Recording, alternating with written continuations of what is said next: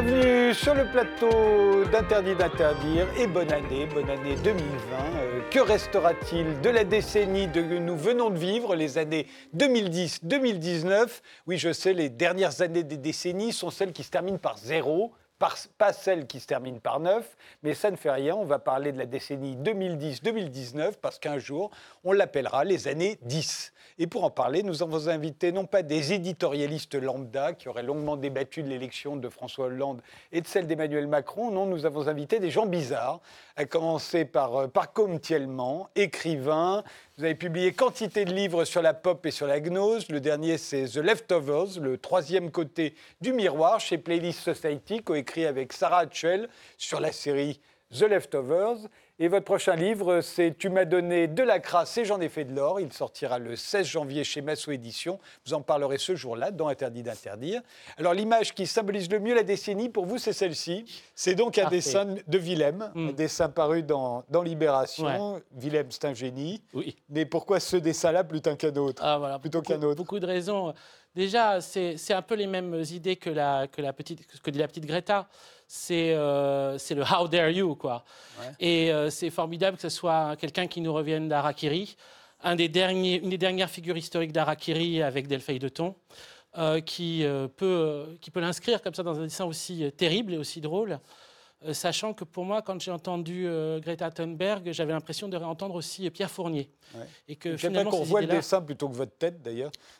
Pourquoi tête, Non, parce qu'on voyait. On, voyait ma tête. Vous voyez votre tête. Regardons plutôt le dessin et continuez de le commenter. C'est le début de l'année. Hein. Commentez. Vous voulez pas trop. Continuez de le commenter. voilà. Et donc, euh, c'était déjà Pierre Fournier qui faisait partie de l'équipe d'Arakiri. C'est un des piliers de l'écologie et, aussi quelqu'un qui a annoncé euh, la fin du monde pour dans très très bientôt. Et avec ce journal euh, la, gueule ouverte, moi je lisais ça dans la bibliothèque de mes parents. Et euh, et il y a beaucoup de choses en fait qui sont qui sont passées cette décennie. qui m'ont fait penser à des choses qui avaient eu comme une espèce d'avant-garde dans les, dans les années 60-70. Comme si quelque chose avait été amorcé, et comme si d'ailleurs l'imminence... C'est logique vu que c'est arrivé juste avant. Hein. Donc c'est normal que les années 60-70 s'est préparé aux années qui suivent. Bien vu, chronologiquement parlant, c'est indéniable. Euh, et comment dire, c'était mais, mais, disons que des thématiques qui étaient prises à l'époque, comme par exemple, il y avait une, une, obsession, enfin, il y avait ce livre qui est sorti de Rachel Carson, ce Printemps silencieux, sur la disparition possible des oiseaux. Et c'est la décennie où on commençait vraiment à disparaître massivement les oiseaux, les années 10. Et où on arrive aujourd'hui avec des espèces entières d'oiseaux qui disparaissent et avec cette idée de la possibilité, en tout cas, euh, euh, comme si euh, à chaque fois l'idée de la catastrophe écologique ou de la fin du monde venait taper à la porte, dire Vous êtes prêts? Non? Vous voulez que je revienne? Là, je peux encore faire un tour et repasser, encore une fois. Hein. Et il y a ce truc-là. Et là, on a vraiment cette image-là. Et c'est aussi génial que ce soit Willem, c'est-à-dire un boomer, qui fasse une image qui est vraiment ce à quoi on pense quand on dit OK boomer. C'est-à-dire un jour tout cela sera C'est vraiment ça. C'est vraiment genre. je suis généreux, je te donne ça. Xavier Gors, vous êtes dessinateur de presse euh, au monde.fr en particulier, où vous publiez depuis 2005 la série Les Indégivrables, dont le dernier recueil Chaud devant est paru chez Bûcher-Chastel, avec toujours vos personnages de manchots, hein, tels qu'on les voit euh, sur cet iceberg. Euh, c'était il y a trois mois que ce livre est sorti. L'image qui symbolise le mieux cette décennie pour vous, c'est celle-ci. Oui, oui, c'est celle-là. Alors d'abord, je voulais féliciter euh, Pacôme d'avoir choisi un dessin, et puis de Willem, parce que c'est un des plus grands dessinateurs euh, pour moi de, presse, un des plus super. Et puis moi, j'ai pris une photo. Euh, c'est curieux hein, pour un dessinateur. Mais ce qui m'a frappé là-dedans, c'est ce qui a frappé tout le monde, c'est cette... Il y, y, a deux mots pour qualifier ça. Il y a l'effondrement et euh, la sidération. J'ai l'impression que tous les événements qu'on a vécus euh, pendant cette euh, décennie ont ces deux, ces deux paramètres, l'effondrement et la sidération. Il y a eu tout un tas de bouleversements qui sont passés sur le plan économique, sur le plan politique, sur le plan de, de, la géopolitique, sur le plan de l'économie, enfin tout un tas de, de choses sociales, etc., où tout un tas de choses qu'on pensait pérennes, qu'on pensait aller s'inscrire peut-être pour toujours, euh, se sont effondrés sans qu'on qu'on comprenne vraiment pourquoi, sans qu'on les vu venir. Alors c'est vrai sur le plan politique, avec, euh, on a vu chez nous, ça a été un chamboule-tout, vraiment un, jeu de massacre des personnalités politiques qui se sont alignées les unes après les autres pour prendre les rênes du pouvoir. Ça a commencé par Strauss-Kahn, il y a eu ensuite le, le, quinquennat de Hollande qui s'est terminé comme on a vu, ensuite il y a eu l'affaire Fillon, etc. Et à chaque fois qu'il y en avait un qui s'amenait pour pouvoir, pour pouvoir on pensait qu'il avait de bonnes chances de l'emporter, paf, il se faisait déboulonner, et on restait sidéré devant ce qui se passait. Et donc, euh, cette, euh, cette, cathédrale, euh, pour moi, elle, symbolise un petit peu tout ce qu'on a vécu, y compris sur les bouleversements climatiques, sur toutes ces choses-là. On, on assiste là, incrédule, aux incendies actuellement en, Australie, et on, on, est sidéré, et on a on a quelque part, on n'a plus de clé de lecture du monde. Les, choses sont, bouleversées, on ne sait pas ce qu'on va foutre à la place, et on reste comme ça, comme deux ronds de flanc, avec personne pour nous, pour, euh, qui est capable de nous dessiner une perspective. Et voilà, ce, sentiment de sidération, je crois qu'il est très important dans ces années-là. Ganesh, euh, humoriste et youtubeur, vous disposez en effet de votre chaîne YouTube, Ganesh 2. Tout à fait. Qui totalise 56 millions de vues et 275 000 abonnés. L'image que vous avez choisie, vous? Eh bien, c'est celle-ci. C'est encore une fois un truc qui brûle. Mais il y a quand même des gens en premier plan qui font du golf. Et donc, moi, ce que je voulais, c'était donner un message d'espoir qu'il y a des choses contre lesquelles on ne peut pas lutter. Euh, c'est-à-dire qu'en l'occurrence, euh, des incendies euh, dans la forêt états-unienne, c'est quand même très, très, très compliqué. C'est quand même autre chose que chez nous.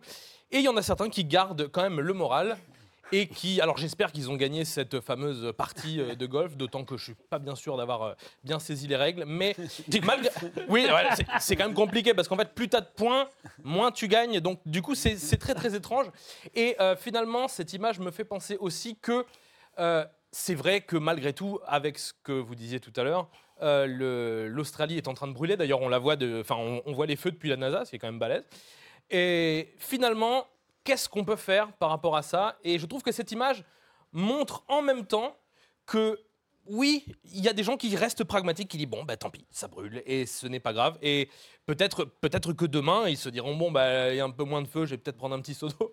Donc après, peut-être qu'ils sont déjà en train de, préparer l'avenir. Mais euh, du golf? Non, non, non.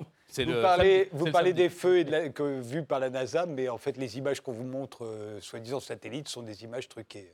Ah, très bien. Oui, c'est pas. Mais cette image n'est pas truquée, pas celle-ci. Voilà. Mais l'image de l'Australie avec des feux tout autour, euh, vue. D'accord. Bon. Encore une fake news. Non. Bérangère Viennot, vous êtes journaliste euh, chez Slate, vous êtes traductrice, vous êtes l'auteur de La langue de Trump, paru aux éditions Les Arènes, un essai tout à fait intéressant sur la façon de s'exprimer, notamment euh, enfin, du président des États-Unis et notamment sur Twitter. L'image que vous retenez en priorité, vous, de, la, de cette décennie c'est alors c'est plus qu'une image, c'est une vidéo, hein, mais on ne pouvait pas la montrer. Euh, c'est Blanche Gardin euh, au Molière quand elle avait dit quoi?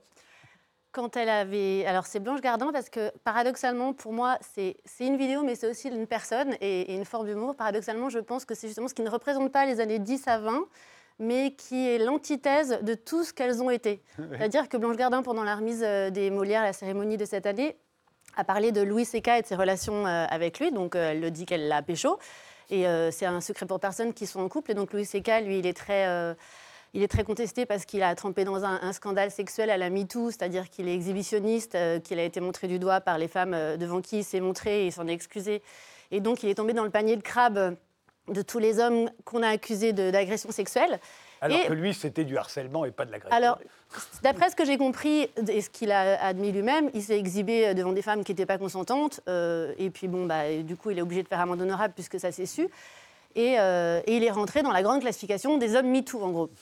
Et Blanche Gardin, qui est donc euh, l'humoriste que l'on connaît, est en couple avec lui et l'assume au point que dans, pendant les Molières, elle en a parlé très librement en disant qu'elle était bien contente d'avoir parlé de Louis C.K. l'année précédente, puisque c'est comme ça qu'elle avait fait sa connaissance et qu'elle avait fini dans son lit et puis euh, qu'elle aimerait bien euh, du coup euh, remercier quelqu'un d'autre parce que ça lui permettrait de changer d'amant parce que et, là elle a enfoncé le clou c'est vraiment dommage qu'on n'ait pas la vidéo, parce que je le fais beaucoup moins bien qu'elle, en disant que ça lui permettrait de, de- de changer de, de changer d'homme, puisqu'elle en a un petit peu marre d'être forcée à regarder euh, Louis C.K. se masturber. Donc, elle fait preuve d'énormément d'autodérision, et en même temps, donc c'est très drôle, de toute façon, elle est toujours très drôle. Elle avait, dit, elle posé juste après le scandale Weinstein, elle avait dit quand même, euh, je crois que c'était déjà au Molière, à Mousseau, au César, elle avait dit on a bien compris que les producteurs ont plus le droit de violer les actrices, mais est-ce que les actrices ont encore le droit de coucher pour avoir un réussir. Rôle Exactement.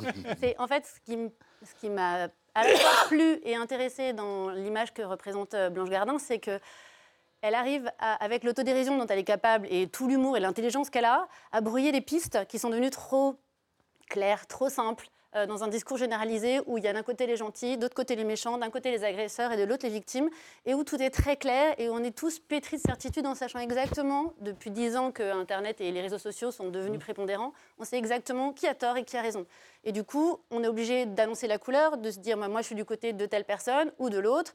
Ça nous range automatiquement dans un camp et euh, ça nous condamne à être conspués par l'autre et à ne plus être fréquentables par toutes les personnes d'un autre camp. Or, Blanche Gardin, elle, elle brouille les pistes, elle a mis un énorme pavé dans cette mare en disant Regardez, moi, je suis drôle et vous m'aimez, parce que là, son succès est avéré.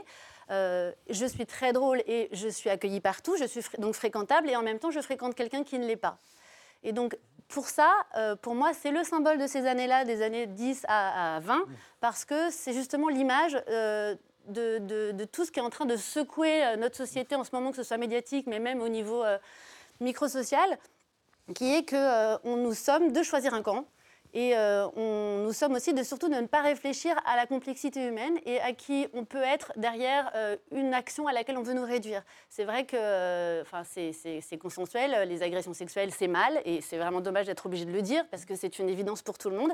Mais on en est à être obligé à chaque fois qu'on a un discours qui prend un peu de recul à le justifier, à dire attention, moi je vous dis que les agressions c'est mal, le viol c'est un crime, etc. Mais je voudrais avancer d'autres formes de réflexion.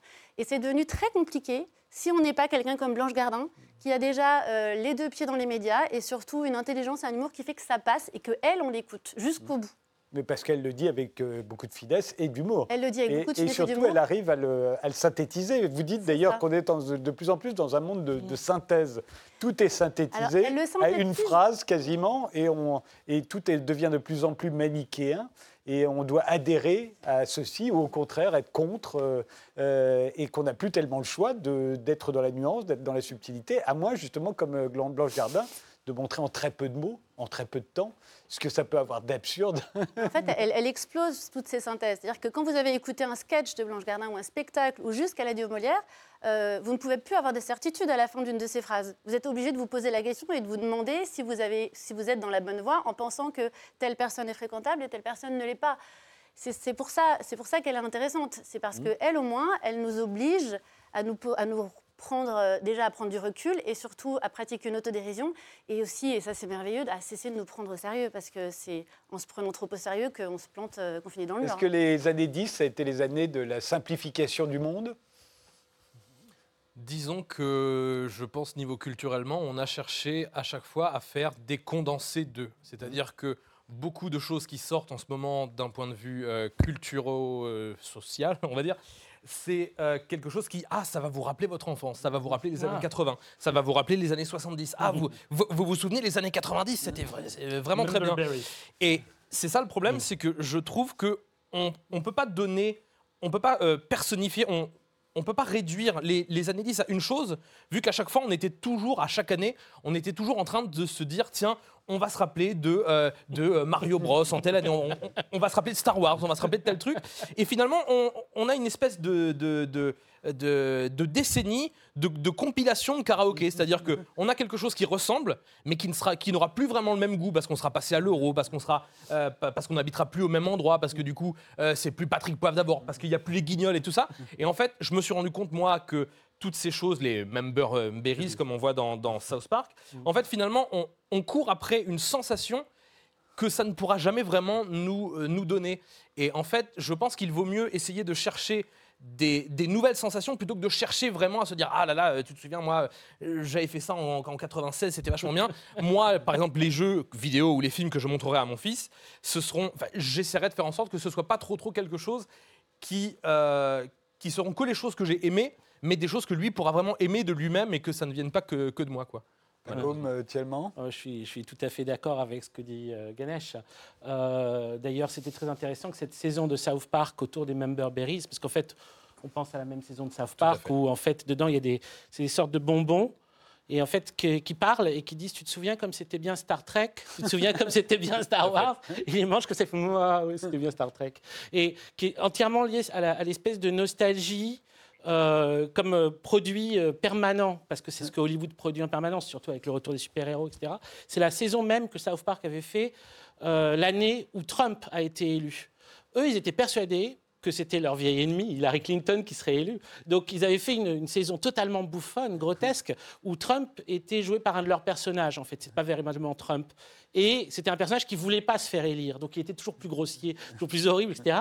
Mais la complexité incroyable cette espèce de truc lié à la nostalgie, lié, euh, fait que le Make America Great Again a pris le dessus. Et donc, en fait, euh, euh, Trump est devenu en fait le, le- le symbole même d'une espèce d'indécrottable idée que on va refaire comme avant, mieux qu'avant, la même chose Ouais. qu'avant, etc. Espèce de truc de vouloir, euh, comment dire, réinstaurer une espèce de puissance euh, qui, qui est devenue Mais- complètement mais- euh, vide de toute substance. Mais la, la mode rétro, la nostalgie, ça date pas des années, de- des années 10. Bien hein, sûr, quand même. bien Je sûr. crois qu'on peut même le dater. C'est Yves Saint Laurent en 70 fait la première collection rétro. Il revient sur les années 40. Et avant ça, on pourrait dire c'est Bonnie Clyde qui va lancer la mode grand-père où tout à coup les hippies vont s'habiller comme on s'habillait dans les années 30 et tout le nouvel Hollywood va faire des films qui se passent dans les années 30. Xavier Gors, euh, la nostalgie, euh, ça, Euh, ça a dévoré cette décennie. Euh, oui, enfin, on a l'impression qu'effectivement, il y a une espèce de recyclage comme ça de tas de choses qui sont passées avant, qu'on refait. J'avais un peu la même réflexion, j'ai l'impression qu'on a un- toujours un petit peu vu ça. Et peut-être que quand on est dans l'époque, on a du mal à voir ce qu'elle a de nouveau. Euh, on voit ce qu'elle récupère, mais on ne voit pas forcément ce qu'on crée dedans. Euh, c'est toujours très difficile. En plus, c'est l'exercice est compliqué de nous demander de ce que- de ce qu'ont été ces années 10, parce qu'on est encore dedans. En tout hein. cas, qu'est-ce qu'on qu'est-ce qu'on en retiendra? Oui, c'est ça. Ouais. en Alors après l'analyser, dire euh, ce qui fait sa spécificité, etc. Ça me semble un peu compliqué quand on a le nez de- dessus. Ben, un peu les- difficile ah, de vous parliez d'effondrement et de sidération, Oui. c'est deux concepts qui existaient avant, mais qui ont été extraordinairement utilisés pendant cette décennie. Oui. Notamment la sidération. La sidération, on l'a énormément utilisée pour les affaires de, de, de viol, d'agression sexuelle, qui n'avaient pas été dénoncées en leur temps et qui avaient besoin de temps pour pouvoir euh, euh, être exprimées, la- pour que la parole se libère, on dit. Et on a dit c'est à cause de la sidération. Oui, Euh, l'effondrement, quant à l'effondrement, on l'utilise tous les jours. Oui, oui, oui, c'est devenu ça- même un, ça- un genre cinématographique, littéraire. C'est vrai, mais euh, je crois qu'il y a une réalité quand même de, de ça dans, dans- dans- dans ce qu'on vit. Et le- Mm. la sidération, il y a quelque chose de spécifique dans la sidération, c'est que c'est quelque chose qui, qui, euh, qui, qui empêche de réagir, qui empêche de, de, de, de- de- de prendre sur soi, de prendre des initiatives, etc. C'est le lapin dans les phares d'une bagnole qui se fait écraser parce qu'il sait Mm. plus où aller. Quoi. Et on a l'impression un peu qu'on est dans une société qui est un peu sidérée, sidérée devant toutes, euh, toutes ces choses-là. Bon, je reviens un petit peu sur ce que j'ai Ouais, dit ouais. avant. hein, donc Mais Bérangère euh, Viennot, euh, vous aviez signé la pétition qu'on appelle depuis la pétition signée par Catherine Deneuve, qui était justement une pétition qui essayait, juste après l'affaire Weinstein, de complexifier un peu. Euh, et ça avait été extrêmement mal reçu à l'époque. De, on avait dit, c'est euh, vous, vous aimez vous faire harceler. C'est ça. ça. je crois. C'était tri- la tribune euh, qui s'intitulait Les femmes, des femmes libèrent une autre parole. Voilà, une autre Et parole, ça, il suffisait à vous mettre au banc de la société. C'est ça, et qui a été écrite par cinq femmes et signée par 100 autres, enfin 95 autres, et puis ces cinq femmes évidemment, et qui est très vite devenue la tribune de Catherine Deneuve parce qu'elle l'avait signée, Ouais. et euh, dans laquelle euh, ces femmes euh, s'inquiétaient de- des dérives du mouvement MeToo. Donc elles ne mettaient pas en cause la légitimité et l'intérêt de ce mouvement qui était enfin d'écouter les femmes, Mmh. parce que personnellement, je pense que les femmes ont toujours parlé, juste on ne les écoutait pas à ce sujet. Maintenant, on les écoute, et avec cette tribune encore plus. Mais euh, le problème était que c'était euh, c'était un, un regard un peu nuancé sur la situation, c'est-à-dire que les dérives de MeToo, c'était effectivement conda- condamner les agresseurs, euh, les montrer du doigt et les livrer à la justice, ça ne peut être que positif.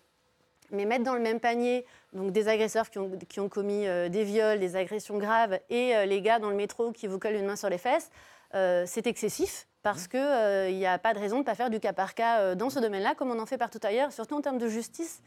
Et euh, cette tribune a été très mal reçue parce que je pense qu'elle a été très mal lue, voire très peu lue. Mmh. Euh, D'une part parce qu'elle était euh, payante, enfin elle était en accès payant au monde, et alors ça c'est un autre débat. Pourquoi le monde l'avait mis dans un non, la accès question n'est pas là. La question c'est pourquoi les gens ne veulent-ils pas payer pour obtenir des informations de qualité? C'est pas ça la vraie question. C'est-à-dire que si vous allez dans votre, chez votre boulanger et que vous demandez un pain gratuit, il ne va pas vous le donner. Par contre, vous trouvez normal de lire Le Monde ou un autre média gratuitement. Mais bon, ça, c'est un autre débat. Et pour revenir à cette tribune, donc, elle a été très mal interprétée et surtout, elle a été relayée. euh, en fait, ça a fait boule de neige. Euh, plus elle était relayée, plus elle était déformée. Et ce que ces signataires qualifiaient de liberté d'importuner, c'est-à-dire euh, importuner dans le dictionnaire, ça veut dire être maladroit avec quelqu'un, être un peu lourdingue, euh, euh, l'agacer ou l'embêter. Ça ne veut pas du tout dire lui coller la main au panier. hein.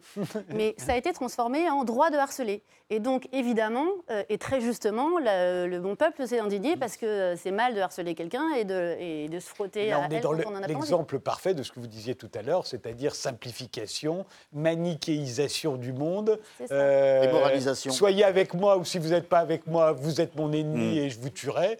Euh, ceci dit, c'est l'ambiance d'aujourd'hui, ça. Ouais. C'est compréhensible aussi dans la mesure où on a tellement d'informations à notre disposition qu'on ne peut pas toutes les assimiler, on ne peut pas toutes les lire. Et donc, si, si l'opinion est déjà toute faite et qu'on nous la livre ainsi, euh, c'est quand même beaucoup plus confortable. Et je ne m'exclus pas de ce genre de personnes de l'adopter, de la faire sienne, de se l'approprier et de s'indigner quand euh, quand il y a matière à s'indigner. Et la manière dont elle a été présentée, cette tribune, en effet, donnait matière à s'indigner. Parce que moi, si on me dit c'est pas grave qu'on te frotte dans le métro ou qu'on te mette une main au cul ou qu'on te harcèle dans la rue, je dis bah ça dépend. Enfin, moi, j'ai pas envie, donc oui, je vais m'indigner, c'est normal.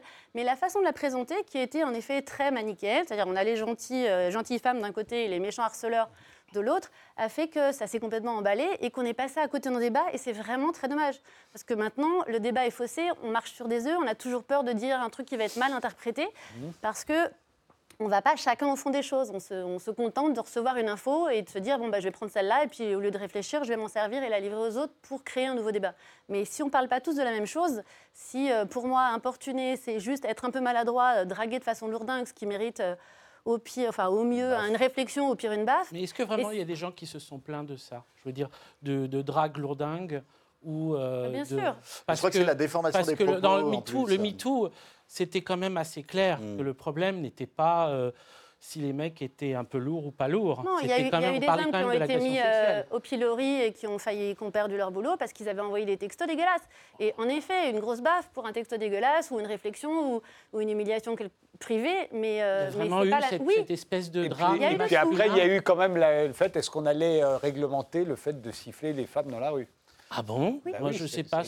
Il y, a, il y a eu des témoignages MeToo, effectivement, où c'était des témoignages de, de- de type lourdingue, de type euh, qui ne qui, sa- qui savait pas s'arrêter, qui savait pas. Et euh, là, je trouve que je- ce que vous dites qui est assez vrai, je crois, euh, c'est qu'on est passé de- de- de- d'une critique euh, factuelle des choses à une critique moraliste des choses. Et après, on est sur le bien et le mal. On est sur une espèce de, de- de, euh, de- de- d'éthique presque religieuse où on, on rentre, on est dans le camp du bien, on est dans le camp du mal. Et il n'y a plus de subtilité, il n'y a plus de, il y a plus de. de Qu'est-ce que vous vouliez dire? là-dessus? Bah, deux, choses euh, qui ont l'air un peu différentes en même temps en plus. Mais bon, la première, c'est que c'était surtout en fait euh, ce qui, moi, me semblait très intéressant avec MeToo, c'est que ça euh, engageait euh, des hommes aussi, surtout des hommes, à réfléchir eux-mêmes sur la, sur est-ce que qu'est-ce qu'est-ce qui est vraiment cool pour eux de vivre? Est-ce que c'est vraiment intéressant de vivre on va dire, dans un monde où il y a de l'inégalité homme-femme? Est-ce que c'est vraiment intéressant pour eux de, vivre dans un monde où leurs relations sexuelles vont être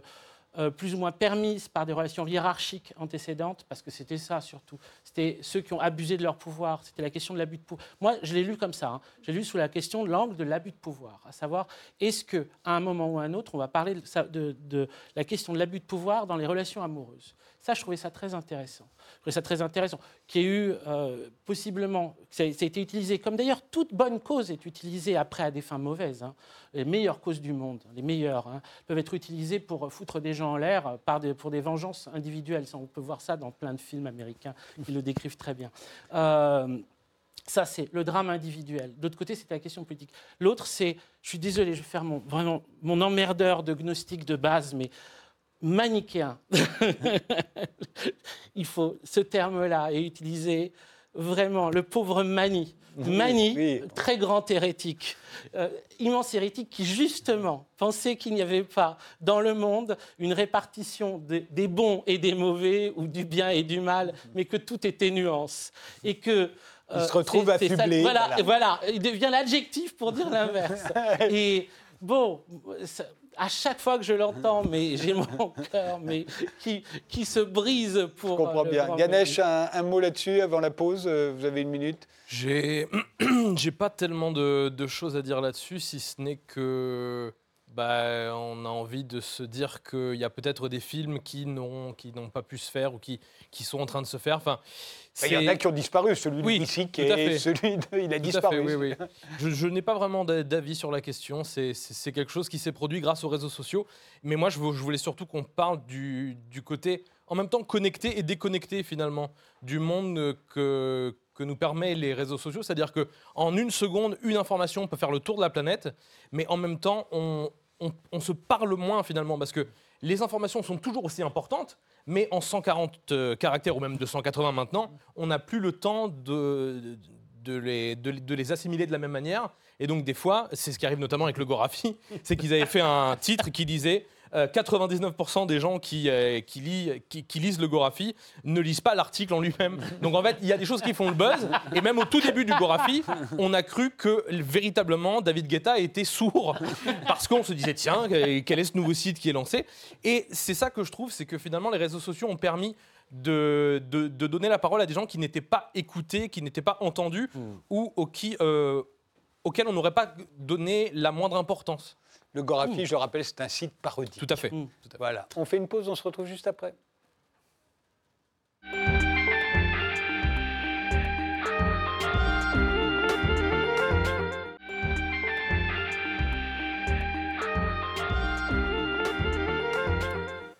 Que retiendra-t-on des années 10, les années 2010-2019 On en débat ce soir avec Pacom Thielman, qui est écrivain. Son prochain livre, Tu m'as donné de la crasse et j'en ai fait de l'or, sortira le 16 janvier chez Massot Édition. Avec Xavier Gors, qui est dessinateur de presse au monde.fr en particulier. Les Indégivrables, le dernier recueil Chaud devant est paru chez Bûcher-Chastel. Ganesh, qui est humoriste et youtubeur. Sa chaîne, c'est Ganesh 2. Et enfin, Bérangère Viennot, qui est journaliste chez Slate et qui est l'auteur de La langue de Trump, paru aux éditions Les Arènes. Euh, à propos de, Donald Trump, sais s'il a occupé une partie de cette décennie. On a l'impression qu'il est là depuis une éternité, euh, Donald Trump, en tout cas président des États-Unis, évidemment. Euh, certains prétendent que le Brexit, plus l'élection de Trump, plus la mort de Johnny, c'est ça qui donne les gilets jaunes. Est-ce que ça vous paraît possible? Ah, je passe. Je passe Le sur les gilets Brexit, jaunes. plus l'élection de Trump, plus la mort de Johnny, ça donnerait les gilets jaunes.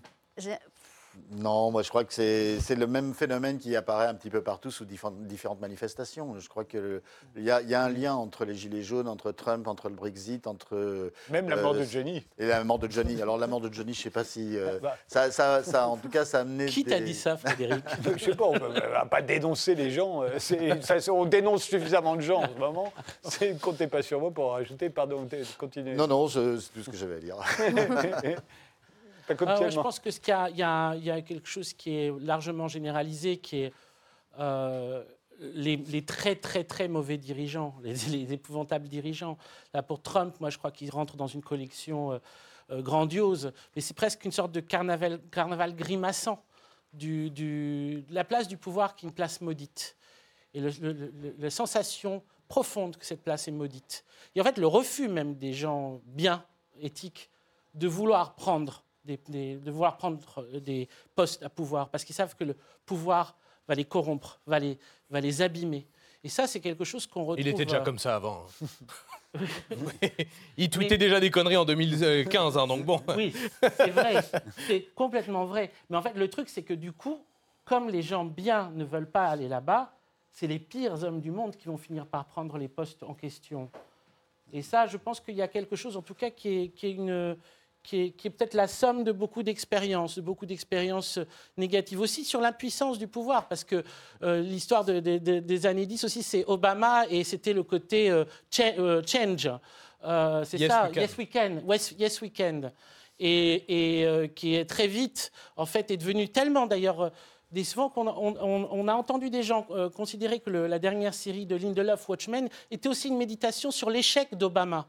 Parce qu'il y avait quelque chose, comme il a repris dans le Watchmen de, Alan Moore, il a repris en main aussi euh, toute la question des Noirs américains, l'histoire en fait, de l'histoire méconnue, à quel point il y, a, pu avoir des crimes racistes épouvantables aux États-Unis. C'est des choses que l'histoire même avait essayé de cacher un peu, tellement c'était abominable. Et que sortir dans une série de fiction, même une série uchronique, les ressortir, pour tout ça pour une sorte de réflexion, pour, voir euh, à, quel point finalement il y, avait une, a eu une, impuissance des, on va dire, des, gens convenables à pouvoir euh, faire quelque chose d'un monde qui était dans cette espèce d'état-là. Je pense qu'il y a quelque chose aussi qui vient de... Là, je vais peut-être le faire rejoindre euh, une, une de mes obsessions, qui est liée à la dette impayée de l'Occident. Trump, c'est aussi c'est la déesse Kali des Américains. C'est l'espèce de moment où l'Amé- l'Amérique se bouffe elle-même. Elle va se bouffer elle-même. C'est la conséquence de toute une histoire et de l'histoire d'un déni. Et ça, c'est quelque chose qui le raconte très bien, c'est Twin Peaks. Parce que ce- cette décennie a été aussi la décennie du retour de Twin Peaks. Oui, en revenant à dire Twin Peaks, c'est beaucoup plus ancien.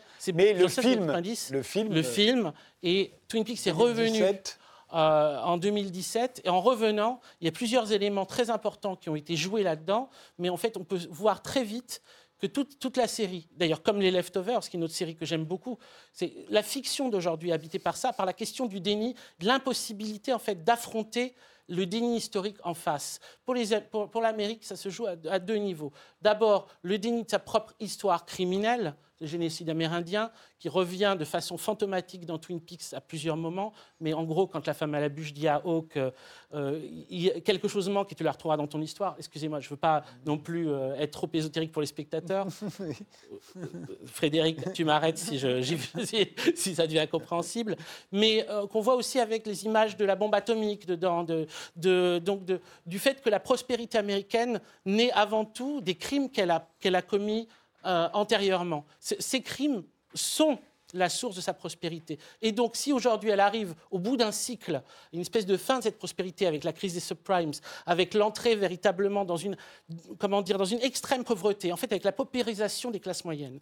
La paupérisation des classes moyennes aussi est un, est un des grands, grands, grands, grands phénomènes des années 10 qu'on va retrouver euh, euh, et épaphanisé dans les fictions des années 10, de façon euh, euh, tellement difficile à affronter que c'est par le fantastique ou par des images surnaturelles. Très souvent d'ailleurs, c'est comme ça, vous remarquerez très souvent, le fantastique est utilisé pour décrire une réalité qui est trop difficile à dire directement. L'ancien Twin Peaks des années 90 tournait, c'était un- une enquête policière autour du tabou par excellence qui était l'inceste. Le coupable du meurtre de Laura Palmer, spoiler pour ceux qui ne l'ont pas vu il y a 25 ans, hello, c'était son père. Il avait violé et assassiné Bah, violemment. super, merci. Ah bah super, merci. Bah, on- Fin de Désolé. je sors. Je, je- je- je vais vite. Je vous Et- déconseille, on est dans les années, encore dans les années 10, je vous déconseille d'éclater de rire après avoir prononcé le mot viol. euh, ok. Je vous le dis, c'est pour vous. Mais j'éclate de rire tout le temps. On sait que c'est nerveux, on sait que c'est pas parce que ça me fait rire, on sait que c'est parce que le monde m'effraie tellement que j'ai que le rire pour pouvoir m'en sortir. Donc, euh, et donc c'était ça. Et d'ailleurs, une des figures principales était un psychanalyste. Donc, on jouait beaucoup sur le drame individuel dans la cellule familiale, quelque chose qu'on connaît très bien. Quand on arrive dans le nouveau Twin Peaks, toute la ville est dans l'extrême pauvreté. L'extrême pauvreté, les gens vivent, alors qu'avant ils vivaient dans des belles maisons, ils vivent dans des caravanes. Euh, et l'intrigue ne tourne plus du tout autour d'une petite affaire comme celle-là. Elle prend le monde entier, en- entre, elle embrasse le cosmos. Et surtout, le personnage qui était un- un- antérieurement le psychanalyste est devenu un, un youtubeur activiste lanceur d'alerte. C'est-à-dire le docteur Jacobi C'est est Ganesh. devenu... euh, C'est Ganesh. Ganesh. Bon, il fait un peu moins de gags, quoique Non, un petit peu. Euh, Moi, par rapport à ça, je pense surtout que les années 2010 ont été euh, la fin d'une époque euh, sur le point de vue des, des- des grandes stars qu'on a connues. C'est-à-dire que, en l'occurrence, il y avait, je ne sais plus si c'était 2016 ou 2017, où chaque, chaque jour, chaque semaine, il y avait David Bowie. Prince, ah tiens, George Michael. Oui. Et, et en fait, certains euh, sont morts d'une manière assez surprenante, c'est-à-dire qu'on se dit, Ouais. bon, ben, il, a, il a que 50 ans, c'est bon, enfin ça va. Et étonnamment, on n'arrive pas à retrouver des gens d'un, d'un aussi grand acabit. C'est- c'est- C'est-à-dire que certains vont dire ouais, bah avant il y avait Lino Ventura, maintenant il y a qui? Il y a ouais Jean Dujardin peut-être. Et finalement c'est vrai que oui, oui, bon. Mais c'est vrai que même pour Johnny, le simple fait que euh, durant l'année de la mort de Johnny, celui qui a gagné la, euh, la, la finale de Incroyable Talent, c'était Jean-Baptiste Guégan, qui est un. Oui, non, mais c'est vrai, non, mais. C'est un phénomène. C'est- c'est- C'est-à-dire qu'ils l'ont fait gagner, mais si Johnny n'était pas mort cette année-là, ils ont dit ouais, mais c'est un imitateur de Johnny, on a encore le vrai. Et je pense que dans ce côté qu'on disait tout à l'heure, Mel Berries, euh, il y a ce côté. euh, euh, les grands nous laissent la place à, à- à d'autres qui n'ont pas, enfin, qui n'ont pas encore grandi. Enfin, C'est-à-dire que Ah, Il y a Greta Thunberg qui vient de grandir derrière- juste oui, derrière. oui, oui, oui, mais certes, mais elle a que 16 ans. Je veux dire, bon, euh, c'est pas. euh, Eh oui, mais justement, euh, c'est d'un autre acabit, d'un nouvel acabit. Tout à fait. Mais moi, je pense euh, à combien je serais triste le jour où on apprendra le décès de Schwarzenegger ou de, ou de Stallone ou de ce genre de personnage. Je pense. Ça va avoir lieu. Bah, dans, bah, on prend les paris peut-être. Non. Non, non, mais quoi qu'il en soit, c'est vrai que on- n'a pas de remplacement de, de ceux qui nous ont créés. Et c'est peut-être pour ça qu'on est vraiment tout le temps dans Ah, tiens, euh, on, on- on va te, on va te faire repenser à ce que tu as aimé. Mais des fois, peut-être qu'on devrait mieux se focaliser sur créer des nouvelles choses plutôt qu'essayer de tout le temps nous resservir une espèce de même soupe avec les mêmes morceaux de tiens, on a, on a refait Rambo. Bon, il a un peu des rides, il, il a plus les cheveux bouclés. On a refait Sur- tel truc. On a. C'est un peu dommage, je trouve. Il y a eu des choses extraordinaires en art dans les années 10.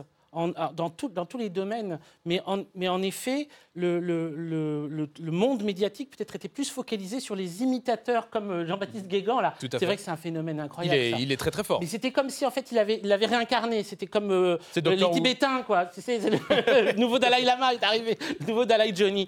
Mais il y, a- il y a eu, par exemple, pour moi, ce qui est quelque chose qui m'a frappé pendant cette décennie.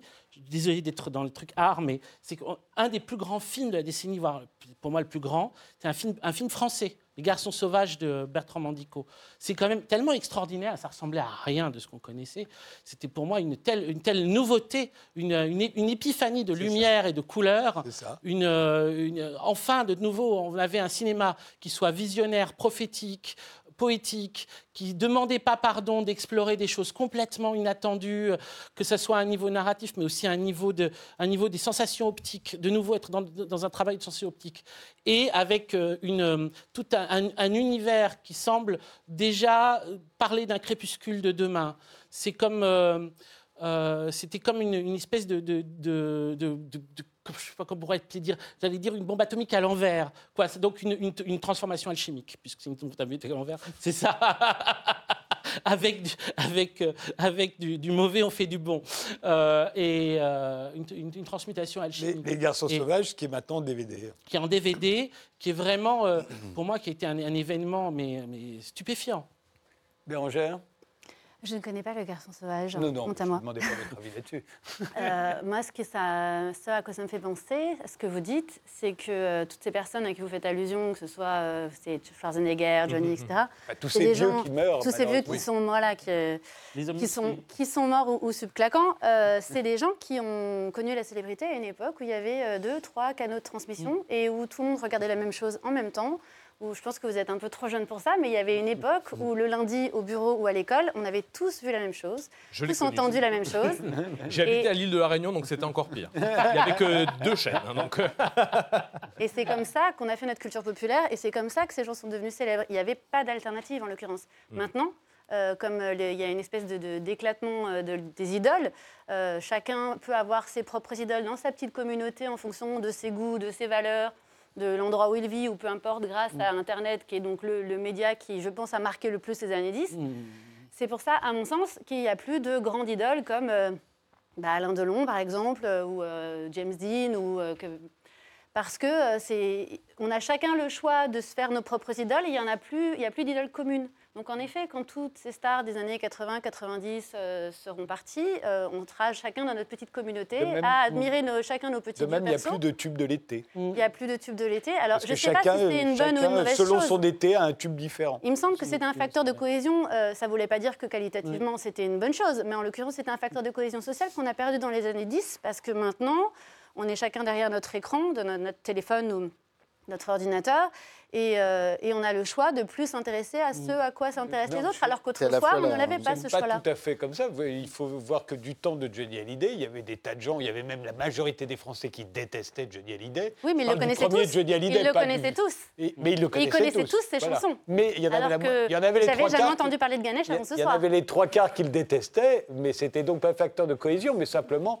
ça faisait société. Oui, mais on parlait de la même chose. On savait qui en parlait. Maintenant, c'est vrai que ce qui est tout à fait vrai, C'est qu'il y a une vrai. Multiplicité des canaux, une multiplicité des écrans. Chacun a son écran. Mhm. Et euh, il n'y a plus euh, la télé euh, au centre du foyer avec toute la Plus famille. qui personne n'est obligé de subir Johnny C'est ça. Ouais, mais alors le problème, c'est qu'on parle plus de la même chose. C'est peut-être aussi Oui. pour ça qui ex- c'est peut-être aussi ça qui en partie explique cette nostalgie dont Mm. vous parliez tout Mm. à l'heure, parce qu'on a toujours l'impression, parce qu'on est moins, peut-être on est moins satisfait de ce qu'on a maintenant à cause de ça, parce qu'on manque de cohésion et je pense d'affect social. Mm. On se retourne vers un passé qu'on idéalise parce que de toute façon c'était toujours mieux avant, mais ou un passé où on avait quand même des choses communes et ça c'était réel. Qu'elles soient mythifiées et idéalisées, c'est un autre, euh, un autre discours. Mais je pense que ça participe pas mal de ce débat-là de oh là là, c'était quand même mieux avant les années 90, le début des années 2000. Et je suis pas sûre qu'on aura une nostalgie des années 2010. Alors, euh, est-ce que ça n'est pas, est-ce que la nostalgie n'est pas devenue obligatoire? À partir du moment où on en fait le commerce, et cela depuis, je vous dis, la fin des années 60. Mais il y a une on, on a- facilité. on est à pratiquement euh, à un, un- un demi-siècle de, de rétromania permanente. Donc, euh, En tout cas, elle se vend bien et elle fait bien vendre. Voilà, il y a Alors, une facilité aussi peut-être de- des télévisions, des canaux, etc., de, recycler des choses. On sait que ça a déjà été prémâché. Il n'y a pas le- le- l'effort de découverte à faire. Effectivement, quand avant il y avait trois chaînes de télé, on était bien obligé de se faire des, euh, des- des choses qu'il fallait découvrir parce qu'il n'y avait rien d'autre. Là maintenant, euh, on peut tellement zapper d'un écran à l'autre qu'on va aller vers des choses qui. Et au fond, est-ce que dans les hein. franchises euh, dont le cinéma hollywoodien est devenu coutumier, est-ce qu'on on ne fabrique pas de la nostalgie? C'est-à-dire, Quand on vous vend l'araignée 14, c'est de la nostalgie pour l'araignée 1, 2, 3 et 4. quoi. Et on refait le numéro 1 qui avait été, La préquelle. déjà Oui, été oui, fait oui. euh, il y a 5 ans auparavant. Oui, quoi. oui, oui, c'est- ça, ça se réduit en plus le Ouais. temps entre chaque. c'est juste ce que vous dites, pour la musique en tout cas, très très juste pour la musique. Là où euh, il y a quand même eu du monde commun culturellement dans les 10, c'est sur les séries télévisées. Parce que là-dessus, ce qui était vrai pour la musique, c'est-à-dire à savoir que moi, mettons, ce que j'écoute, Secretive 3 ou Evin Kong, euh, si j'en parle avec un copain dans un bar, bah, la table à côté, ils- n'arrêtent pas de discuter pour euh, en parler avec nous. Ils savent même pas de quoi on parle. Tandis que si on parle, j'ai vu ça plein de fois, quand on parlait de Lost, et ben, les gens de la table d'à côté Oui. participaient à la conversation. Et même les serveurs. Moi, j'étais avec en train de discuter, euh, j'étais euh, avec voilà, parler de Lost. Il y a un serveur qui arrive, qui pose et qui dit Eh ben moi, mon personnage préféré dans Lost, c'est Ben. et et on- là, tout de suite, on voyait qu'on que participait on dans a- le monde commun. Lost, ça s'est terminé en 2010. Donc ça ne rentre Mais- pas Pardon, du tout oui, dans le. oui, voilà. oui. Mais Et- ça- et- ça et a Lost, Voilà, Mais Lost, c'est la série qui a fait que les séries sont devenues un phénomène grand public. C'est-à-dire les séries de bonne qualité, les nouvelles séries, les séries d'auteurs sont devenues des... En tout cas, ça a, ça a été un moment marquant. Un moment, Même un si c'est Les. Sopranos le premier, ce- celui qui fait, qui fait la révolution, c'est Lost. Alors là, ça- la- les séries, ça me fait aussi penser à un truc euh, qu'on n'a pas soulevé, mais qui, Mm. est- qui participe un peu dans ces années 2010, qui est complètement sur complètement autre chose, mais on est plus sur des, sur des mécaniques de consommation d'abonnement que sur des achats. Et euh, pareil, la, la série, ça participe de ça, c'est-à-dire qu'on est dans un rendez-vous euh, Oui. auquel on revient, Oui. etc. Et euh, le- l'ensemble, on est en train de changer notre mode de consommation en étant plutôt des loueurs que des acheteurs. Et il y a tout, tout- tout cette, toute cette chose-là, là, les voitures, on va voir que ça, va, ça va arriver. On est de plus en plus dans de, dans de l'abonnement. On est sur de l'abonnement télé, sur de l'abonnement. Sur l'usage et pas sur la propriété. c'est- Voilà, voilà. Pour plusieurs raisons. Et on est dans du flux. Donc là aussi, au niveau de l'information, ça joue vachement. C'est-à-dire qu'au lieu de, de- de- d'être sur de l'édition euh, de, de presse, on est dans du flux de presse. Et ça, c'est la- aussi la, la consommation de l'information C'est sur pas vrai Internet, pour les, etc. pour les séries, parce qu'on est passé du flux au stock avec euh, Netflix. On va sur Oui, Netflix mais là, parce c'est- qu'on peut piocher sur, dans la série Oui, mais c'est un abonnement. euh, pareil, on est aussi dans un abonnement et dans une fidéli- fidélisation avec euh, un sur- certain nombre Et surtout, d'épisodes. ça ne prend pas de place dans l'appartement. C'est parce qu'à mon avis, tout ça, ça vient aussi au taille, le fait que euh, les loyers ont tellement augmenté que les l'appartement semble de toujours plus petit. Et donc, on ne peut pas stocker aussi beaucoup d'objets. C'est pareil pour les journaux. hein. Mhm. C'est-à-dire que c'est aussi une question de place. Je À crois que Paris. Tout ce qu'il peut y avoir à Paris, en banlieue. Enfin bon, euh, oui, oui, mais, mais c'est important, ça, je pense, le, peu de place qu'il y a pour mettre beaucoup de choses. Mhm. Parce qu'il y a des coffrets, des séries et tout ça, mais la plupart des gens que je connais, moi, j'aime bien acheter des coffrets. Mais j'ai- la place de les ranger, surtout que j'aime pas tant de séries que ça. J'adore une poignée. Mais la plupart des gens qui sont des bouffeurs énormément de séries, ils peuvent pas euh, remplir leur appartement de, de stock comme ça. Donc c'est Les, les années 2010, c'est certainement, euh, enfin les années 10, puisqu'on va les appeler comme ça à partir de bientôt, euh, sont certainement les décennies où on a le plus parlé d'homosexualité. Euh, le mariage homosexuel, l'homoparentalité, la PMA pour les couples de femmes homosexuelles, euh, euh, etc., etc. Est-ce que pour autant, est-ce qu'on a, est-ce que les- ce sont aussi des années où dans les films, dans les livres, on a plus parlé d'homosexualité qu'avant, ou est-ce que Ah bah, c'est clairement, il me semble. Il me semble que c'est un sujet qui, Mm. se, qui se voit davantage, oui.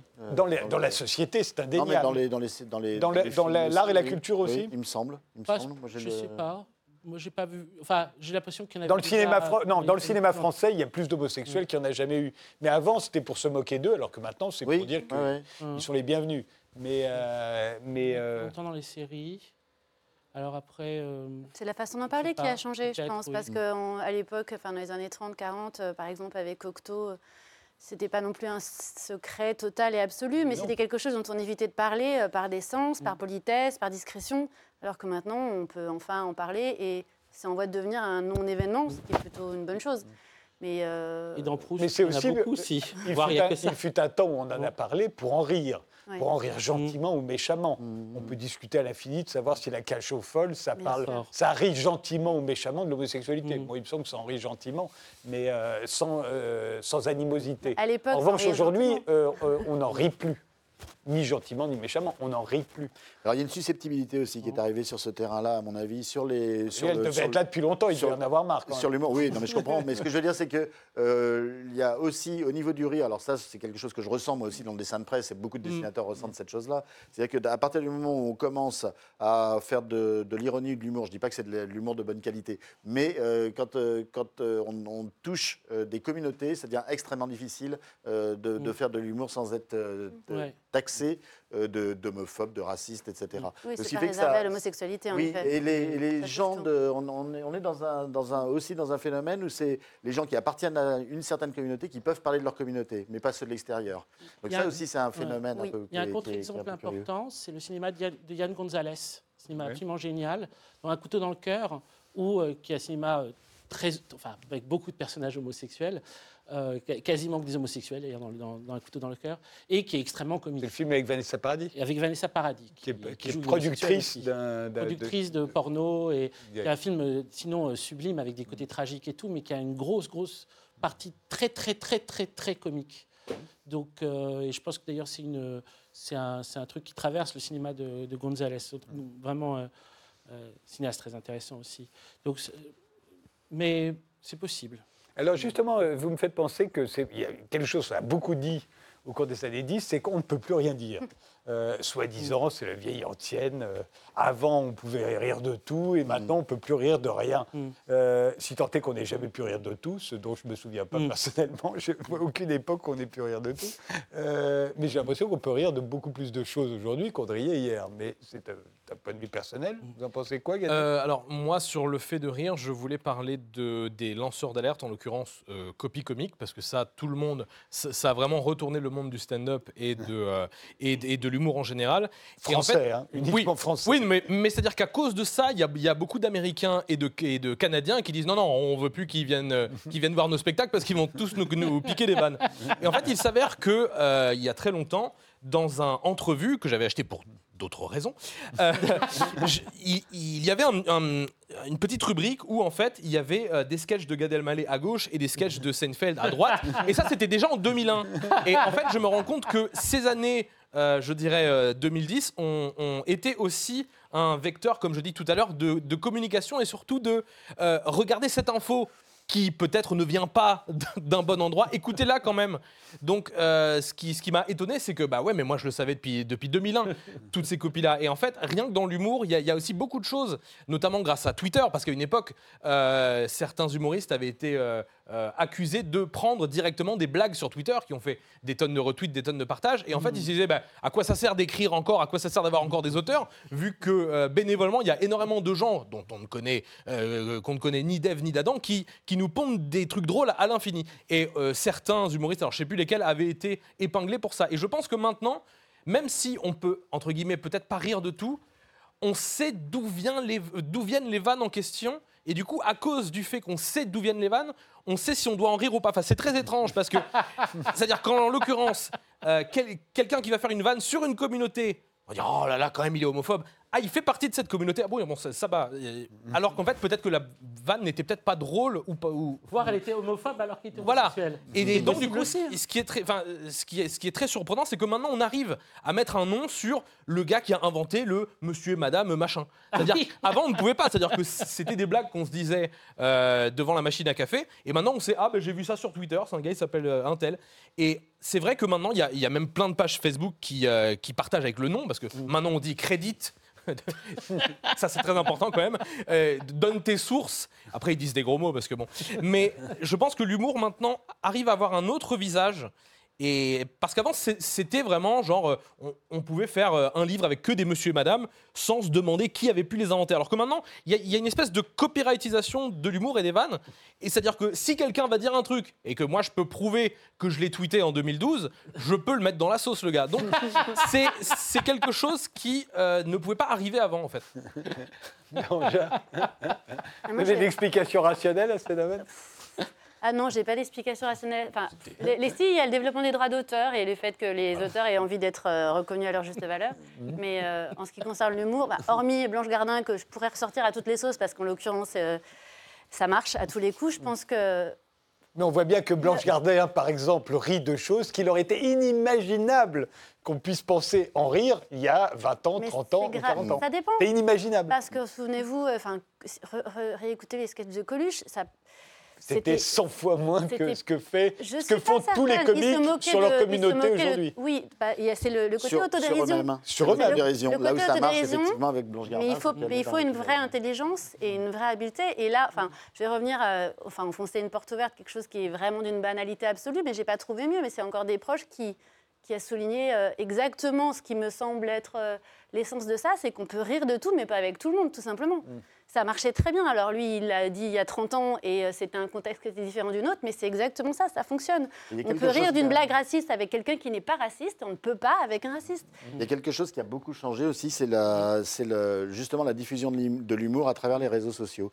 Et auparavant, euh, quand on dessinait dans un journal, quand on donnait un spectacle, on s'adressait à un public qui savait ce qu'il venait voir, qui connaissait le- le- l'auteur, qui savait qu'on pouvait se permettre du second degré, de dire des abominations, euh, des, faire des blagues extrêmement racistes, mais qui étaient utilisées justement pour démonter le racisme et pas, pour, euh, pas pour se moquer des- de telle ou telle communauté. Et maintenant, euh, quand euh, l'humour est diffusé dans les réseaux, il est repris par des publics qui, sont, qui ne connaissent pas du tout la source, d'où l'importance de, de- de- de la source, Voilà. et qui euh, mésinterprètent euh, le, le dessin. En plus de ça, il y a des gens qui ont tout intérêt à faire faire des mauvaises interprétations à Oui, d'autres pour servir ça. leur cause. Oui. Et, euh, et là, ça devient très Ou à compliqué. des associations qui ont besoin de ça pour vivre. Si on, Voilà. enlevait, si on enlevait les blagues racistes, euh, il y a des- beaucoup d'associations qui ne sont plus là, malheureusement. Je vous remercie tous les quatre d'avoir participé à cette euh, première émission de l'année 2020 et bah, de la décennie des années 20. C'est comme ça qu'on l'appellera un jour. Merci de nous avoir suivis et rendez-vous au prochain numéro.